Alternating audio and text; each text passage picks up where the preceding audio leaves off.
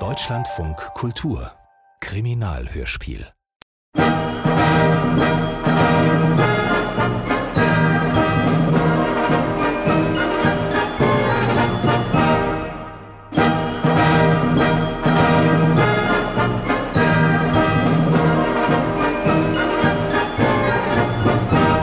Mitten in Europa liegt das Deutsche Kaiserreich. Mitten in Deutschland liegt Berlin. Mitten in Berlin liegt die Straße unter den Linden. Und mitten auf dieser Straße befanden sich am 24. Juni 1904 unter Hunderten von Menschen zwei amerikanische Weltreisende. Professor Dr. Dr. Dr. Augustus van Dusen, die Denkmaschine zu benannt, und meine Wenigkeit Hutchinson Hedge. Es war ein herrlicher Tag. Die Passanten trugen Musselinkleider, sofern weiblich, und falls männlich Flanellanzüge und Panamahüte. Die Sonne schien und über die Straße zog die Wache mit klingendem Spiel. Die Luft roch nach Sommer, nach Blüten, Kiefernharz, Staub und Schweiß, nach Bier und nach Knackwurst mit Mostrich. Aber was wir zu diesem Zeitpunkt noch nicht wussten, in der Luft lag mehr. Ein Hauch von Abenteuer, von Unterwelt, von Verbrechen, von Pulver und Blei. Auf den Professor, den größten Amateurkriminologen unserer Zeit, wartete ein neuer Fall. Ein Fall, von dem er später selbst sagen sollte. Bei der Affäre um den Gardeleutnant, den König der Glücksspiele und die zwei Pistolenkugeln handelt es sich zwar kaum um den schwierigsten, wohl aber das glaube ich mit einiger Sicherheit behaupten zu können, um einen der ausgefallensten und irreführendsten Fälle meiner Laufbahn. Doch davon ahnten wir, wie gesagt, noch nichts, als wir unter den Linden spazieren gingen und dem Aufmarsch der Wache nachschauten. Mein lieber Hedge, der Anblick erwachsener Männer, welche zu rhythmischer Musikbegleitung ihre unteren Extremitäten synchron in die Höhe werfen, erscheint mir, ich kann es nicht anders ausdrücken, im höchsten Grade lächerlich. Wir sind in Preußen, Professor, und in Preußen marschiert man nun mal gern. Andere Länder, andere Sitten. Ja. Wollen wir hier Mittag essen? Hier bei Dressel? Vortreffliche französische Küche steht im Bedeker. Zu meinem Bedauern, mein lieber Hedge, hatte ich schon des Öfteren Veranlassung, Ihre permanente Sucht nach Speisen und Getränken zu beklagen. Aber bitte tun Sie, was Sie nicht lassen können. Mir steht der Sinn nach geistiger Namen. Und was haben Sie vor, Professor? Ich werde mich in jenes imposante Gebäude begeben. Es handelt sich um die Königliche Bibliothek und dort an meiner atomaren Strukturtheorie arbeiten. Sie wissen ja, die Kriminologie ist für den Professor nur ein Hobby. Im Hauptberuf ist er Naturwissenschaftler und als Naturwissenschaftler war er auch in Berlin. Man hatte ihn nämlich als Ehrengast zum Internationalen Physikerkongress eingeladen. Extrablatt, schauderhafter Mord in der Königsriesner Straße. Extrablatt, Zockerkönig in der Wohnung von Jadeleutnant erschossen. Extrablatt, Bankier Süßmilch unter Tatverdacht verhaftet. Bankier Süßmilch? Aber das ist doch- Reden Sie nicht, Hedge, kaufen Sie eine Zeitung. Bankier Extrablatt, Danke. Ja, ja äh, danke, der Herr. Danke schön. Geben Sie schon her. Extrablatt, Bankier In den Abendstunden des gestrigen Tages fiel eine berüchtigte Persönlichkeit der Berliner Unterwelt einem heimtückischen Mord zum Opfer. Rudolf Korff, bekannt unter dem Spitznamen Zockerkönig. Tatort war eine in der Königgrätzer Straße gelegene Junggesellenwohnung im Besitz des Leutnants Bodo von Knesewitz vom 2. Garde-Ulanenregiment. Unter dringendem Tatverdacht ist nachts in seiner Wohnung der bekannte Bankier Wilhelm August Süßmilch festgenommen worden. Die Beweise sind erdrückend, bemerkte der Leiter des Morddezernats Kriminalkommissar von Möllhausen zu unserem Reporter. Das ist eine erstaunliche Geschichte. Süßmilch ein Mörder und in der Wohnung von diesem arroganten Leutnant. Also, ich muss schon sagen. Später, Hedge, später. Zu einem gemütlichen Plauderstündchen haben wir jetzt keine Zeit. Äh, Rufen Sie eine Droschke. Na, nun machen Sie schon.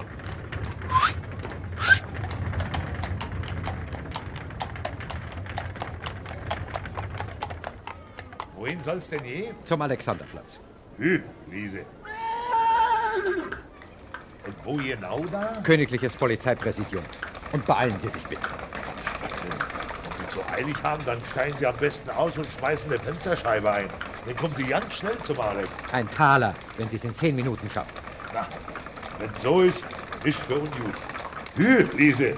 Schmeißt die Beine wie ein Hoppejagd. Und während wir über den Werderschen Markt und den Schlossplatz durch die König- und Dirksenstraße zum Polizeipräsidium fuhren, dachte ich über die Geschichte nach. Sogar sehr intensiv für meine Verhältnisse. Angefangen hatte sie vor drei Tagen.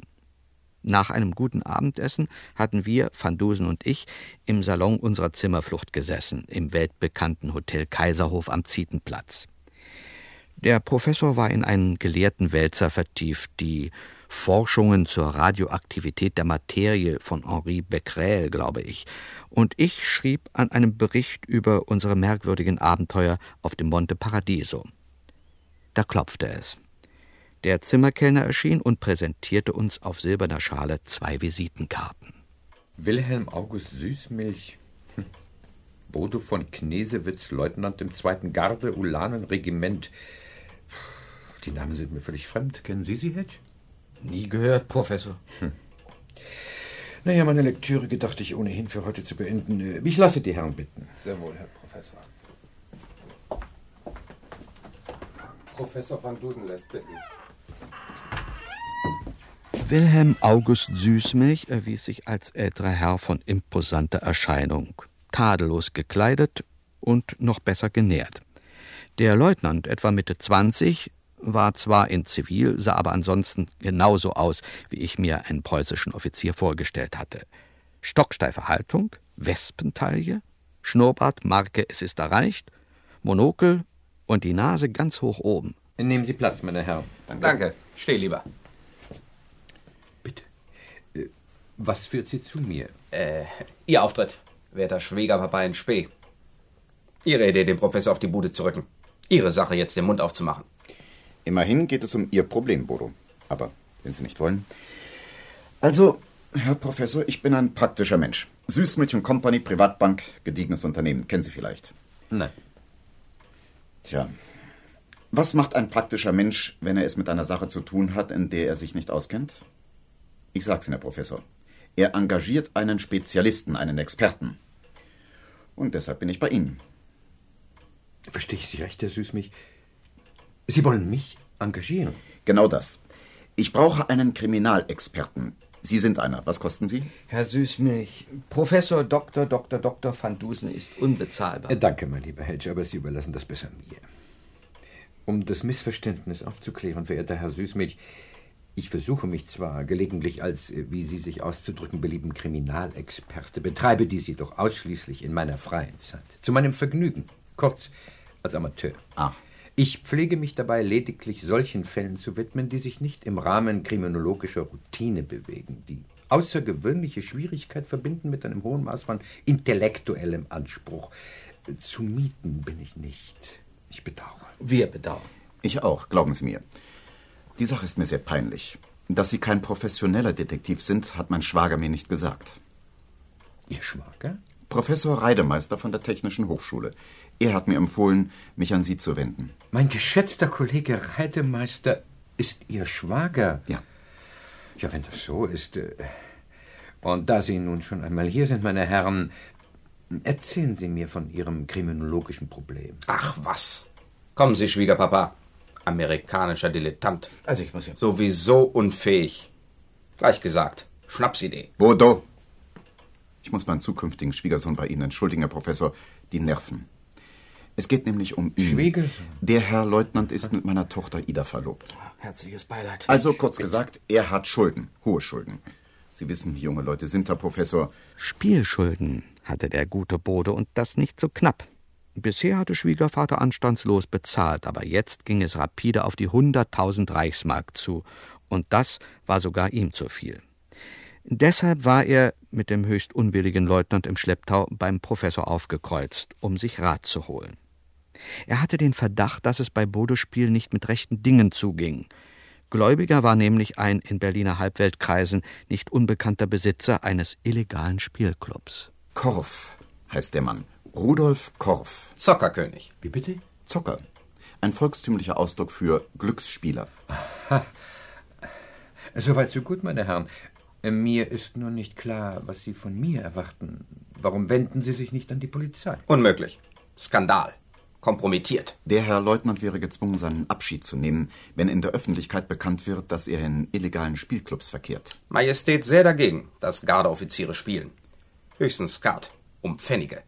Wie Majestät selber. Ich dachte, Sie, Herr Professor, mit Ihrer großen Erfahrung sehen vielleicht eine Möglichkeit. Soweit mir bekannt sind Spielschulden nicht einklagbar. Warum ignorieren Sie nicht einfach die Schuldscheine? Unerhört. Spielschulden sind Ehrenschulden. Kein Kavalier, der Mann. Vorschlag unmöglich. Fast Beleidigung. Und ganz abgesehen vom Ehrenstandpunkt, Korff hat sich abgesichert. Er hat Bodo nicht Schuldscheine unterschreiben lassen, sondern reguläre Wechsel. Schlaues Kerlchen. Auf welchen Betrag? 60.000 Reichsmark. Und wann fällig? Nächste Woche, Herr Professor. Nun, meine Herren, da Kollege Reidemeister Sie mir empfohlen hat, will ich mir Ihr Problem gern einmal durch den Kopf gehen lassen. Doch versprechen Sie sich nicht zu viel davon. Der Fall schlägt kaum in mein Fach. Vielen Dank, Herr Professor van Dusen. Van Dusen? Etwa adelig? Nein, Herr Leutnant. Ich bin Bürger der Vereinigten Staaten. Bei uns gibt es keinen Adel. Tatsache. Armes Land. Aber doch wenigstens von deutscher Herkunft, oder? Auch da muss ich Sie enttäuschen. Mein Ur-Ur-Urgroßvater kam aus Amsterdam in die neue Welt, im 17. Jahrhundert, mit Peter Stuyvesant. Naja, hat eben nicht jeder das Glück, deutscher Edelmann und Offizier zu sein, ne? Na, wäre ja noch schöner. Wo kämen wir denn da hin? Das, Herr Leutnant, ist die Frage. Die große Frage. Wie gesagt, das war vor drei Tagen passiert. Der Professor hatte meines Wissens an die Sache weiter keinen Gedanken verschwendet, und jetzt war plötzlich ein Mordfall daraus geworden. Gläubiger Korf in der Wohnung des Schuldners erschossen und Süßmilch als Mörder verhaftet. Verständlich, dass es der Professor eilig hatte, zur Kriminalpolizei zu kommen, wo er sich bei Kommissar von Möllhausen melden ließ. Dieser kannte ihn natürlich. Welcher Kriminalist auf der ganzen weiten Welt kennt Van Dusen nicht? Und er ließ sich gleich über den Grund seines Besuches informieren. Immerhin habe ich zugesagt, mich um den Fall zu kümmern. Und deshalb fühle ich mich verpflichtet, mich zumindest auf dem Laufenden zu halten. Vor allem jetzt, da die Angelegenheit ungeahnte Dimensionen angenommen hat. Pflichtbewusst wie ein preußischer Beamter, Herr Professor. Respekt. Ein kurioser Fall, wie es den Anschein hat. Nicht wahr? Was mir vor allem nicht in den Kopf will, Herr Kommissar, ist die Tatsache, dass Sie Bankier Süßmilch unter Tatverdacht festnehmen ließen. Glauben Sie mir, Herr Professor, ich habe den Befehl dazu nicht leichten Herzens gegeben. Eine so prominente Persönlichkeit mit Verbindungen zu allerhöchsten Kreisen. Aber was blieb mir anderes übrig? Immerhin war Süßmilch praktisch auf frischer Tat beobachtet worden. So, so, beobachtet. Äh, können Sie mir vielleicht eins Aber gern, Herr Professor. Wachtmeister Klemm? Wachtmeister Klemm erschien, knallte die Hacken zusammen und erstattete, unterstützt durch sein Notizbuch, Bericht im schönsten Polizeistil. Auf meinem regelmäßigen Streifengange durch die Königgritzer Straße begriffen, wurde ich am 23. Juni 1904, 8.50 Uhr abends, durch ein Individuum aufgehalten, welches mit allen Anzeichen großer Erregung aus dem Tor des Hauses Königgritzer Straße Nummer 26 trat. Besagtes Individuum gab sich als Leutnant von Knesewitz zu erkennen, welche Identifizierung durch die von ihm getragene Uniform bestätigt wurde, und äußerte auf Befragen Folgendes. Er sei soeben aus der Kaserne nach Hause zurückgekehrt und im Begriffe, die Tür zu seiner Wohnung mittels seines Schlüssels zu öffnen, durch ungewöhnliche Geräusche aus dem Innern besagter Wohnung in Erstaunen versetzt worden. Einbrecher. Wirst du nicht was sonst? Zum Glück gerade Sie hier, Wachtmeister. Das machen wir schon, Herr Leutnant, keine Sorge. Am besten sehen wir uns mal die Wohnung ein bisschen näher an. Äh, hier rein? Ja, Welletage rechts. Na, dann kommen Sie mal, Leutnant. Hier, damit Sie Bescheid wissen. Wachtmeister. Langer Korridor hinter der Tür, dann Salon. Da stecken Kerle wahrscheinlich. Haben Sie Gas oder elektrisch, Herr Leutnant? Gas. Ich mache Licht im Korridor. Sie am besten gleich in den Salon. Alles klar, Leutnant. Ja, schließen Sie mal auf. Schwiegerpapa. Polizei, bleiben Sie stehen. Halt! Machen Sie doch nicht, Wachtmeister. Gestalt an der hinteren Wand des Salons folgte meiner eindringlichen Aufforderung nicht, bewegte sich vielmehr in Richtung auf ein geöffnetes Fenster, welches, wie ich mich überzeugte, zum Hof führte. Als es mir gelang, das Gaslicht im Salon zu finden und anzuzünden, war der Mann verschwunden. Nahe der Stelle, wo ich ihn zuerst wahrgenommen hatte, entdeckte ich eine Pistole, daneben einen Toten. Rudolf Korff. So gut wie vor Zeugen erschossen. Hm. Und die Gestalt im Salon war ohne jeden Zweifel Bankier Süßmilch. Einwandfrei identifiziert, Herr Professor. Von Leutnant von Knesewitz und vom Wachtmeister hier. Trotz der schlechten Beleuchtung? So dunkel war es auch wieder nicht. Oder, Wachtmeister? Nein, Herr Kommissar. Vom äh, Korridor fiel ein heller Strahl bis an die hintere Wand. Gestatten Sie, Herr Kommissar, dass ich dem Wachtmeister einige Fragen stelle? Nur zu, Herr Professor. Vielleicht bringen Sie etwas mehr Licht in diese dunkle Affäre. Ja, mag sein. Diese Gestalt, äh, Herr Wachtmeister, Süßmilch nach Ihrer Überzeugung, lief also schnell zum Fenster, als Sie die Wohnung betraten. Jawohl, äh, das heißt, gelaufen ist da eigentlich weniger. Er hat sich eher geschoben, äh, seitwärts. So wie ein Krebs? Jawohl. Merkwürdig. Äh, Wohnungstür, Korridor und hintere Salonwand liegen in einer Linie? Jawohl. Erinnern Sie sich, ob an besagter Wand viele Möbel standen? Nein, nur ein Stuhl. Äh, Und dann hing da noch ein großer Teppich, ein Berberteppich. Ach so. Und der Leutnant blieb wirklich die ganze Zeit hinter Ihnen. Sind Sie da ganz sicher? Jawohl, Herr Leutnant warteten im Korridor, bis ich im Salon Licht gemacht hatte. Äh, danke, Wachtmeister. Sie können gehen, Klepp. Und, äh, Herr Kommissar, was sagt Süßmilch zu dieser sonderbaren Geschichte? Er streitet alles ab. Wollen Sie ihn selbst sprechen, Herr Professor? Oh ja, wenn Sie nichts dagegen haben, Herr Kommissar. So geschah es, dass wir bald darauf im Polizeigefängnis einen ziemlich verstörten Süßmilch gegenüber saßen. Was der Leutnant und der Wachtmeister in der Wohnung gesehen haben, weiß ich nicht. Ich weiß nur, ich war es auf gar keinen Fall. Ich kann es gar nicht gewesen sein. Sie haben ein Alibi, Herr Süßmilch. Wenn Sie damit meinen, ob ich woanders war. Ja, Herr Professor.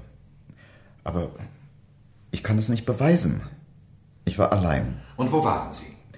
In der Jungfernheide, am, am sogenannten Leutnantsberg. Jungfernheide? Ein Park. Das ist eine Art Grüngelände. Ja. Aha. Und da waren Sie bei Dunkelheit? Allein? Ja. Etwas ungewöhnlicher Süßmilch, das müssen Sie doch zugeben. Das sagt Kommissar von Möllhausen auch, aber ich hatte schließlich einen Grund. Einen guten Grund. Ich bin dahin bestellt worden. Aha. Und von wem? Von Rudolf Korff. Er telefonierte am Vormittag mit mir und sagte, er sei unter Umständen bereit, Bodos Wechsel zu prolongieren. Er wollte mit mir darüber verhandeln, ohne Zeugen. Und wir verabredeten uns für halb neun abends am Leutnantsberg. Auf seinen Vorschlag. Bis zehn habe ich gewartet, dann ging ich nach Hause. Und da wartete schon die Polizei. Telefonisch also. Und das war wirklich Korff? Woher soll ich das wissen? Ich kannte ihn nicht persönlich und seine Stimme habe ich vorher nie gehört. Die Stimme, klang sie in irgendeiner Hinsicht ungewöhnlich? Ungewöhnlich. Wie Stimmen am Telefon immer klingen. Blechern. Unpersönlich. Und ein bisschen verschnupft. Verschnupft? Ja. Also undeutlich. Könnte man sagen. Interessant. Kann ich auch mal was fragen, Herr Professor? Aber bitte sehr, mein lieber Herr Süßmilch, haben Sie einen Zwillingsbruder? Einen Zwillingsbruder? Nein. Überhaupt kein Bruder. Wirklich nicht? Schade. Wissen Sie, Professor, ich dachte an den Ballonmord in Schottland. Mein lieber Hedge, wenn Sie schon einmal denken, dann leider Gottes in die völlig falsche Richtung. Was der Professor dachte, verriet er wie üblich niemandem. Auch nicht Kommissar von Möllhausen. Glauben Sie ihm, Herr Professor? Im Großen und Ganzen, Herr Kommissar, bin ich geneigt, zumindest die subjektive Glaubwürdigkeit des Herrn Süßmilch nicht in Zweifel zu ziehen. Wie sieht übrigens Leutnant von Knesewitz den Fall? Nicht sehr klar, Herr Professor. Er ist betroffen, kann sich keinen rechten Vers auf die Sache machen. Mhm. Er nimmt an, Süßmilch, der einen Schlüssel zu seiner Wohnung besaß, habe sich dort mit Korff verabredet, Mhm. um mit ihm die Schulden seines zukünftigen Schwiegersohns zu arrangieren. Ah, ja. Aus irgendeinem Grunde sei es zum Streit gekommen und Süßmilch habe Korff erschossen. Hm. Womit? Mit der Pistole des Leutnants, die er im Buffet gefunden haben muss. Kaliber 965. Ist das auch Ihre Ansicht, Herr Kommissar? In Ermangelung einer besseren Theorie? Wirklich eine verworrene Chose. Ja, ja. Äh, meinen Sie, Sie gestatten doch, dass ich mich auch weiterhin über den Stand der Ermittlungen informiere. Aber bester Herr Professor, mit dem größten Vergnügen. Fühlen Sie sich hier wie zu Hause. Beehren Sie uns, wann immer Sie es wünschen. Oh, danke, danke. Äh, Morgen. Am frühen Nachmittag. Jederzeit willkommen, Herr Professor. Herr Hedge selbstverständlich eingeschlossen. Äh, was Mr. Hedge betrifft, Herr Kommissar, müssen wir vorerst versuchen, ohne ihn auszukommen. Er hat in nächster Zeit anderes zu tun. So? Das war mir neu.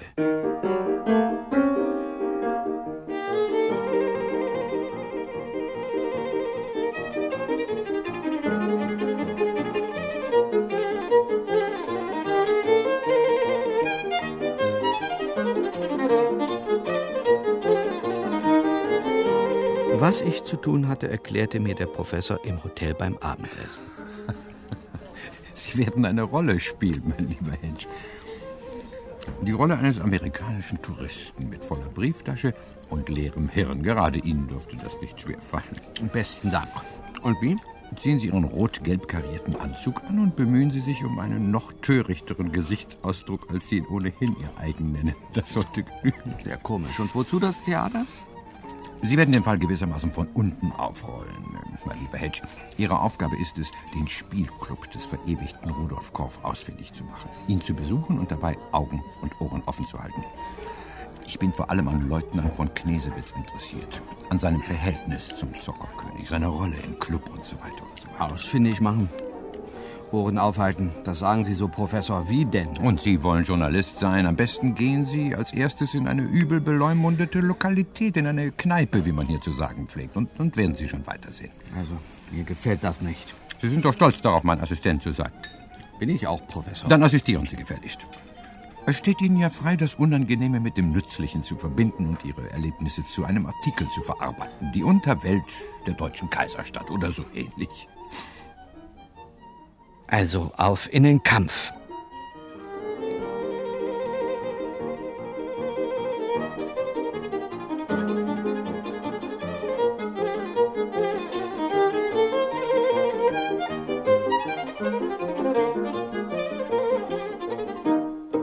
Ich tat, wie mir geheißen, erkundigte mich beim Portier und verbrachte den Abend in einem nicht sehr sauberen Lokal am Oranienburger Tor, der stramme Hund mit Namen. Viel kam dabei nicht raus. Mit höchst merkwürdigen Getränken, Nordhäuser, Gilka, Kümmel, verkorkste ich mir gründlich den Magen, und dafür kriegte ich nur einen kleinen Hinweis. Ich sollte mich an eine Dame namens Tippjule wenden, die auf der Pferderennbahn einer freiberuflichen Tätigkeit nachging. Was blieb mir übrig?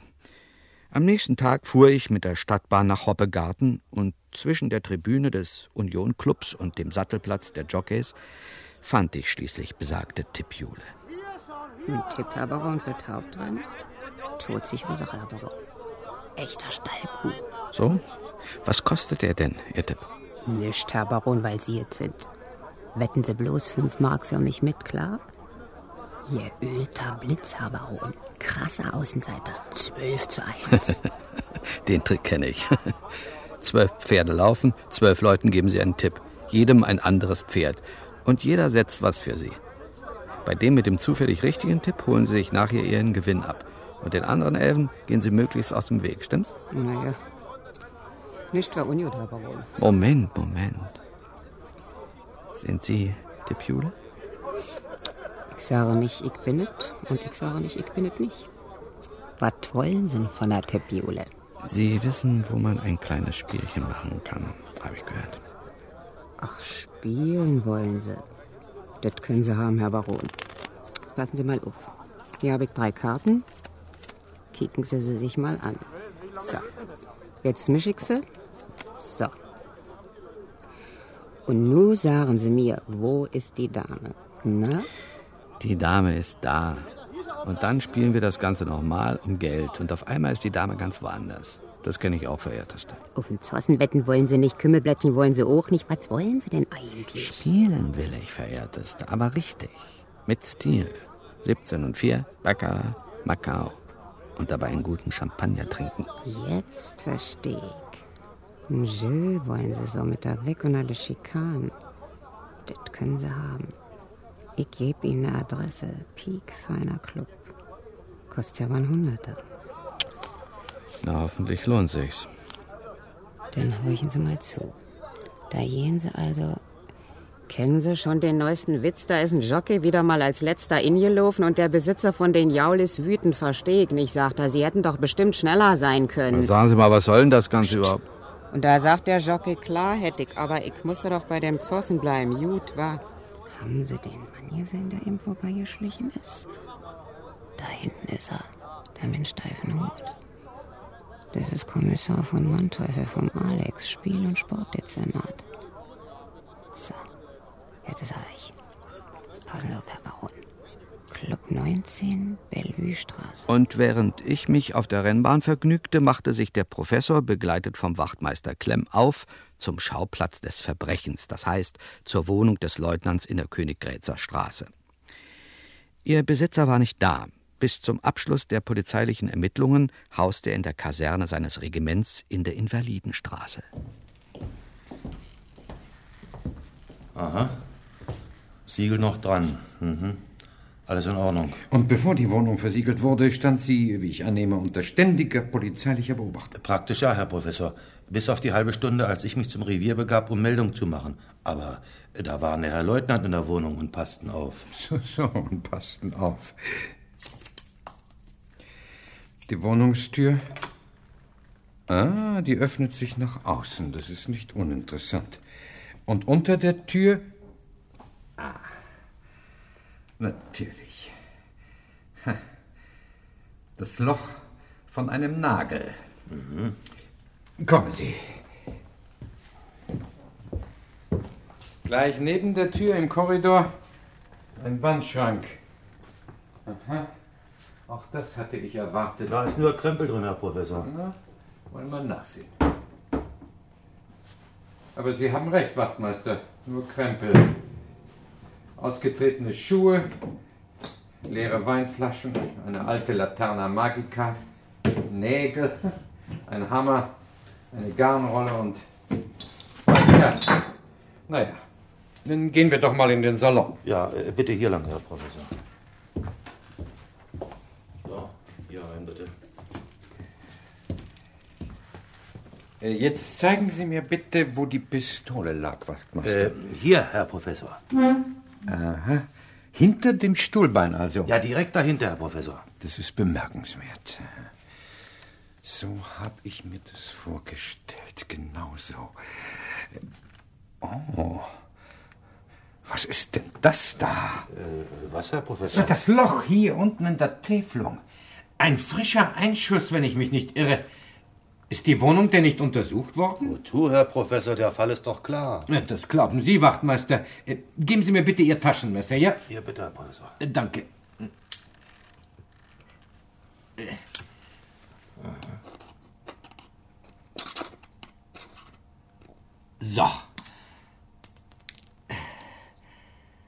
Hier ist die Kugel. Kaliber 9.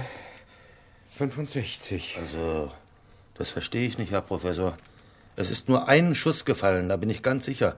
Und in der Pistole fehlte auch nur eine Patrone und die Kugel steckt in der Leiche. Wo kommt die zweite Kugel her? Eine berechtigte Frage, mein lieber Wachtmeister.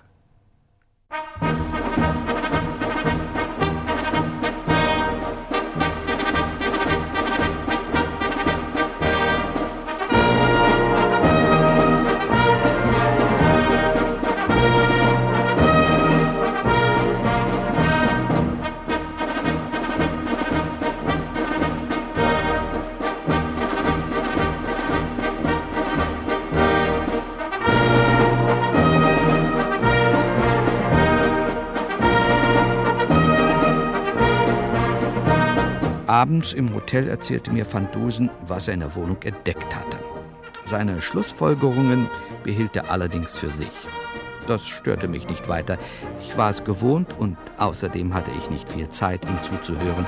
Ich musste ja noch in den Spielclub. Die Adresse in der Bellevue-Straße erwies sich als gediegenes Weinlokal. Wenig besucht und allem Anschein nach völlig unschuldig. Aber ich wusste ja, was dahinter steckte und kannte das Sesamöffner nicht. Herr Ober, Der Herr wünschen? bringen Sie mir einen feinen alten Cognac. Bitte, mein Herr. Sie wissen doch, den unter Verschluss. Oh, ich verstehe, mein Herr. Bitte folgen Sie mir.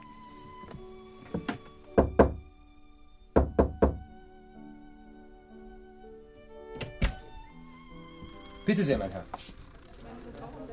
Hinter der Tür ein großes Zimmer. Fast schon ein Saal, hell erleuchtet. Und in diesem Zimmer mit Geld beladene Spieltische und Menschen über Menschen. Eifrige Spieler, interessierte Zuschauer und ein paar dienstbare Geister, von denen sich einer gleich auf mich stürzte. Willkommen im Club 19, mein Herr.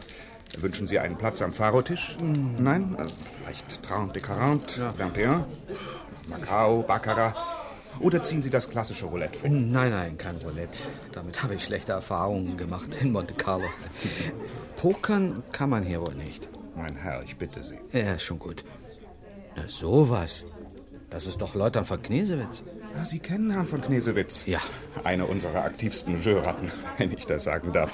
Fast jeden Abend hier. Unsere Adresse haben Sie wohl von ihm. Das sieht ihm ähnlich. Er hat uns schon viele Kavaliere gebracht. Nanu? Kennen Sie doch. Moment. Hedge. Jawohl, Hedge. Schoßhund von Professor van Dusen. Hm? Schnüffler. Kerl ist ein Spitzel. Rausschmeißen, Herr von Knesewitz. Aber zack, zack. Und vorher kräftige Abreibung. Meine Herren, also nicht dann. Die Bullen, Razzia! Polizei! Keiner verlässt den Raum. Lassen Sie die Leute einsammeln, Clem. Zu Befehl, Herr Kommissar. Bin ich froh, Sie zu sehen, dass Sie gerade heute eine Razzia machen. Ausgesprochen glücklicher Zufall. Zufall? Mein lieber Herr Hedge, wir haben Sie keine Sekunde aus den Augen gelassen. Und schließlich waren Sie so freundlich, uns in den lange gesuchten Spielclub zu führen. Also als Lockvogel haben Sie mich benutzt. Nun sehen Sie mich mal nicht so böse an, Herr Hedge. Die Idee stammt von Professor van Dusen. Das hätte ich mir denken können. Die zeternden Besucher des Clubs, auch Leutern von Knesewitz, mussten in der grünen Minna zum Alexanderplatz fahren und die Gastfreundschaft der Polizei in Anspruch nehmen, während ich zum Hotel Kaiserhof spazierte und dem Professor Bericht erstattete. Ausgezeichnet, mein lieber Hedge. Ich bin mit Ihnen zufrieden. Na, das ist die Hauptsache. Nicht wahr? Äh, Dank Ihres tatkräftigen, um nicht zu sagen todesmutigen Einsatzes ist der Fall weitgehend gelöst. Die Person des Täters, das Motiv, der Tatverlauf, alles das ist für mich kein Geheimnis mehr. Schön für Sie, Professor. Ja. Äh, ja, wollen Sie mich denn nicht fragen? Danke, Professor, diesmal nicht. Hedge? Sehen Sie, wenn ich frage, wer war's oder wie hat das gemacht, dann setzen Sie ja doch bloß Ihr überlegenes Lächeln auf und antworten. Denken Sie nach, mein lieber Hedge, zählen Sie zwei und zwei zusammen. Ja, ja. Und das tue ich dann und natürlich komme ich nicht drauf. Ja. Ich finde, wir können uns das sparen. Ja, ganz wie Sie wollen, mein lieber Hedge. Nun gut, dann also bis morgen. Gleich nach dem Frühstück stellten wir uns beim Kommissar am Alexanderplatz ein. Und als erstes ließ sich der Professor Süßmilch vorführen. Kommen wir gleich zur Sache, Herr Süßmilch. Haben Sie sich in den letzten Wochen äh, oder Monaten äh, fotografieren lassen? Fotografieren? Ja. Äh, ja, vor einem Vierteljahr ungefähr. Ein Miniaturporträt. Ich habe es meiner Tochter zum Geburtstag geschenkt, in einem goldenen Medaillon. Leider hat sie es verloren oder sich stehlen lassen. Und wann war das? Noch nicht lange her. Zwei bis drei Wochen. Exzellent. Wüsste nicht, was daran exzellent wäre. Nur Ihr Gesicht, Herr Süßmilch, oder ein Vollporträt? Bitte? Die Fotografie. Ach so. Komplette Figur, von Kopf bis Fuß. Immer besser. Bei welcher Firma haben Sie die Fotografie anfertigen lassen? Bei Scharwächter in der Leipziger Straße. Gut. Ich brauche einen Abzug. Soll ich jemanden hinschicken, Herr Professor? Nein, nein, nicht nötig, Herr Kommissar. Mr. Hedge wird sich gleich darum kümmern. So.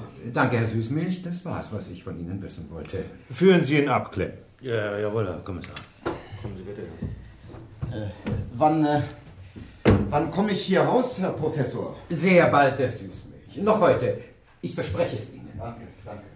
Ich kann mir beim besten Willen nicht vorstellen, was Sie mit der Fotografie wollen, Herr Professor. Sie werden es sehen, Herr Kommissar. Sagen wir heute Nachmittag um 3 Uhr hier in Ihrem Büro. Einverstanden, Herr Professor. Sorgen Sie dafür, dass Leutnant von Knesewitz anwesend ist. Äh, Herr Süßmilch natürlich auch. Wird erledigt, Herr Professor. Äh, Kommen Sie, Hedge. Bis dahin haben wir noch viel zu tun. Äh, Ach, Herr Kommissar, Sie haben die Information besorgt, um die ich Sie gesucht habe? Über Truppenbewegungen am Abend des 23. Juni im Bereich Königgrätzer Straße? Ja, genau die. Einen Augenblick. Hier. Eine Einheit des 1. Gardefeldartillerieregiments von einer Übung auf dem Tempelhofer Feld zurück Zur Kaserne Invalidenstraße. Durch die Königgrätzer Straße? Ja, Herr Professor. Wann? Gegen 8 Uhr abends. Mit Geschützen? Ja, Herr Professor. Feldkanonen und Haubitzen. Von Pferden gezogen. Ausgezeichnet, mein lieber Müllhausen. Wir haben viel zu tun, hatte der Professor gesagt, und das betraf wie üblich in erster Linie mich. Im fotografischen Atelier J.C. Scharwächter in der Leipziger Straße ließ ich einen Abzug des Süßmilchporträts herstellen, besorgte dann einen Tuschkasten, Leim und zwei kleine Glasplatten und brachte das alles dem Professor, der sich damit in ein Zimmer einschloss und geheimnisvoll herumzuhantieren anfing.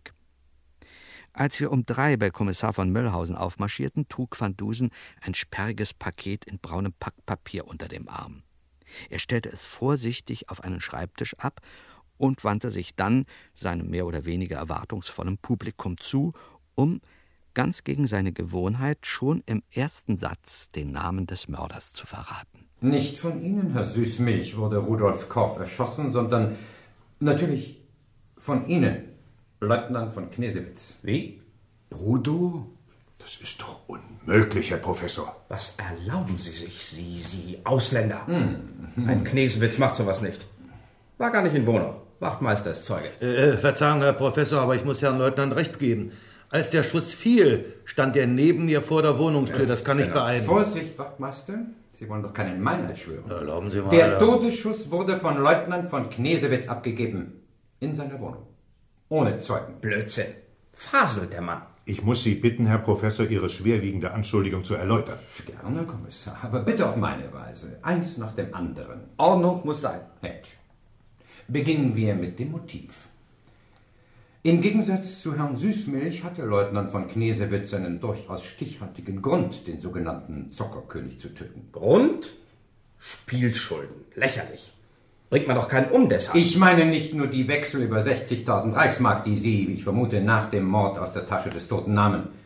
Sie hatten ein gewichtigeres Motiv. Ein Motiv, das Mr. Hedge hier in selbstlosem Einsatz ans Tageslicht gefördert hat. Sie, Leutnant von Knesewitz, waren in sehr viel stärkerem Maße als bisher angenommen in Kopfs Affären verwickelt.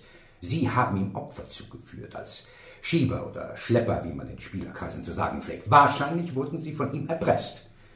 Hat er sie vielleicht beim Falschspiel erwischt? Kann sie leider nicht fordern. Sind nur Pöbel. Nicht satisfaktionsfähig. Oh, lassen Sie uns doch die Form wahren, Herr Leutnant.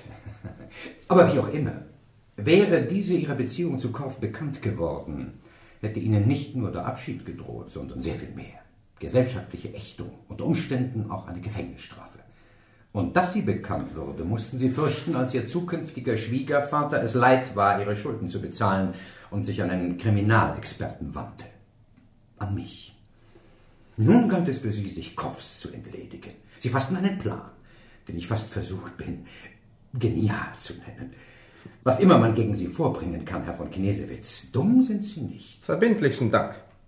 Werde zu Hause zu rühmen wissen. Dazu werden Sie, fürchte ich, keine Gelegenheit mehr haben. Ihr Plan sollte Sie nicht nur mit einem todsicheren Alibi versehen. Er sollte Ihnen auch Süßmilch vom Halse schaffen. Schwiegervater wird wegen Mordes an Korff verurteilt. Sie heiraten dennoch, edel wie Sie sind, Tochter Ida und erhalten so Verfügung über das nicht unbeträchtliche Süßmilchvermögen. Das etwa hatten Sie sich vorgestellt. Pech für Sie, dass der eingeschaltete Kriminalexperte sein Fach versteht obwohl es sich lediglich um einen Amateurkriminologen handelt. Aber was für einen? Danke, mein lieber Hedge. Ich fahre fort.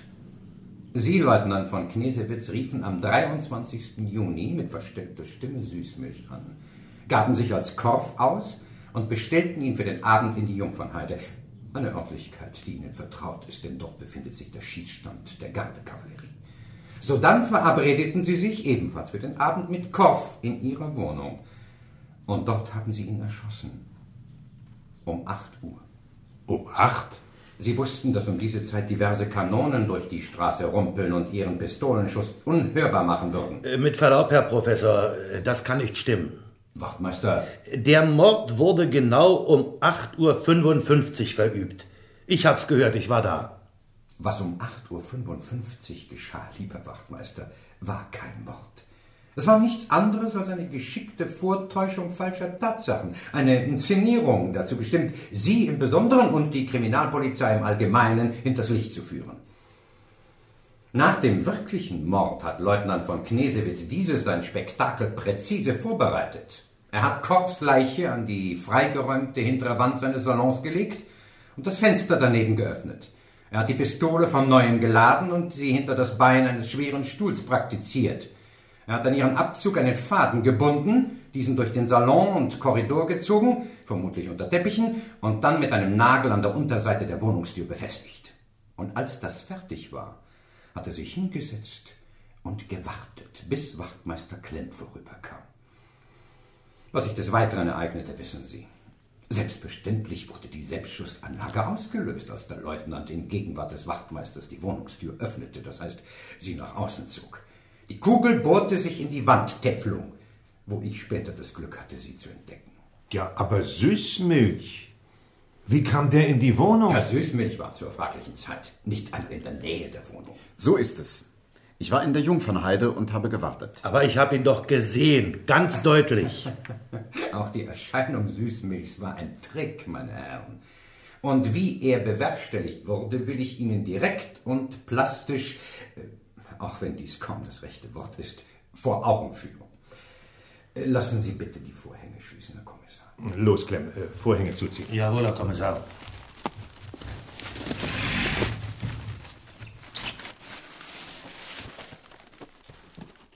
Wie Sie sich überzeugen können, meine Herren, enthält dieses Paket eine altmodische Laterna Magica. Ich richte sie auf diese weiße Wand, entzünde die Kerze und voilà. Das ist da genau wie in der Wohnung. Meine Fotografie. Ich drehe nun die Laterne ein wenig. So hat er sich bewegt, haargenau so. Ach, was mieser Trick. Schwiegerpapas Bild liegt schon längst in der Spree. Sie haben es während der kurzen Abwesenheit des Wachtmeisters verschwinden lassen. Wie auch den Faden der Selbstschussanlage. Ich habe mir erlaubt, das von Ihnen benutzte Bild zu kopieren, mittels eines neuen Abzugs von der fotografischen Platte, zweier Glasscheiben und einiger Wasserfarben, die der Erscheinung eine gewisse Lebensechtheit verleihen. Ziehen Sie die Vorhänge wieder auf, Clem. Jawohl. Das war's also. Ja, Herr Kommissar, das ist des Rätsels Lösung. Eine Laterna Magica. Muss ich Ihnen wirklich noch in allen Einzelheiten darlegen, auf welche Weise Leutnant von Knesewitz ein Täuschungsmanöver durchführte? Wenn es Ihnen keine Umstände macht, Herr Professor. Von wegen Umstände. Er brennt doch darauf. Hey. Bitte, Herr Professor, uns aufklären zu wollen. Nun denn, meine Herren. Leutnant von Knesewitz tat Folgendes. Er ließ nach Auslösung des Selbstschusses Wachtmeister Klemm an sich vorbeigehen, nahm leise die von ihm präparierte und mit dem entwendeten Porträt Süßmilchs versehene Laterna Magica aus dem Wandschrank im Korridor, entzündete die Gasbeleuchtung und mit demselben Streichholz die Kerze in der Zauberlaterne und projizierte sodann im Rücken des nichtsahnenden Wachtmeisters die Erscheinung des angeblichen Täters auf die mit einem hellen Berberteppich verhängte Rückwand des Salons. Klemm akzeptierte, in Anbetracht der Situation völlig verständlich, den Schein als Wirklichkeit. Und während er von dem, was sich vor ihm abspielte, ganz in Anspruch genommen war, löschte der Leutnant die Kerze und verbarg die Laterna Magica wieder im Wandschrank, wo ich sie gestern fand und an mich nahm. Noch irgendwelche Fragen, meine Herren? Alles klar, Herr Professor. Der Fall ist abgeschlossen. So ist es. Finita la Commedia. Ein Knesewitz weiß, wann er geschlagen ist. Bitte um ein Wort, Herr Kamerad. Im Vertrauen. Stehe zu Ihrer Verfügung, Herr Kamerad. Der überführte Mörder flüsterte kurz mit Kommissar von Müllhausen und wurde dann von diesem in ein Nebenzimmer geführt. Der Kommissar kam zurück. Er sah etwas angespannt aus. Und wir hörten plötzlich einen Schuss. Er hat sich erschossen. Und Sie, Herr Kommissar, haben ihm die Möglichkeit dazu gegeben. Selbstverständlich, Herr Professor. Man kann doch einen Knesewitz nicht wie einen x-beliebigen Hinz oder Kunz vor Gericht stellen. So, kann man das nicht. Was denken Sie, Herr Professor? Wir sind in Preußen.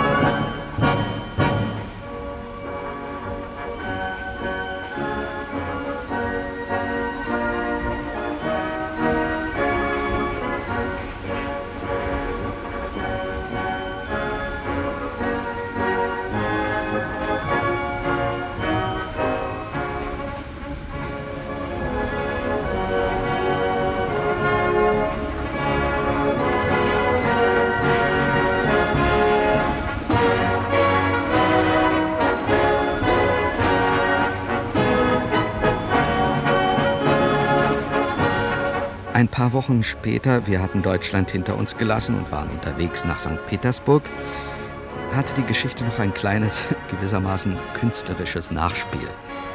Professor van Dusen las die Auslandsausgabe des Daily New Yorker und stieß dabei auf den Bericht, den ich über den Fall Knesewitz geschrieben hatte. Zocker, Zossen und Zinnober. Einen merkwürdigen Titel haben Sie sich für Ihren Artikel ausgesucht, mein lieber Hedge. Wieso merkwürdig, Professor? Nun ja, so Zocker, das ist vertretbar und Zossen sind auch nicht ganz falsch. Immerhin haben Sie einen, wenn auch nur kurzen Besuch auf der Rennbahn gemacht, aber Zinnober. Seien Sie nicht so kleinlich, Professor. Klingt doch gut, oder? Hm. Und außerdem, was ist schon ein Titel? Was drin steht, darauf kommt's an. Da kann ich Ihnen nur zustimmen, mein lieber Hedge.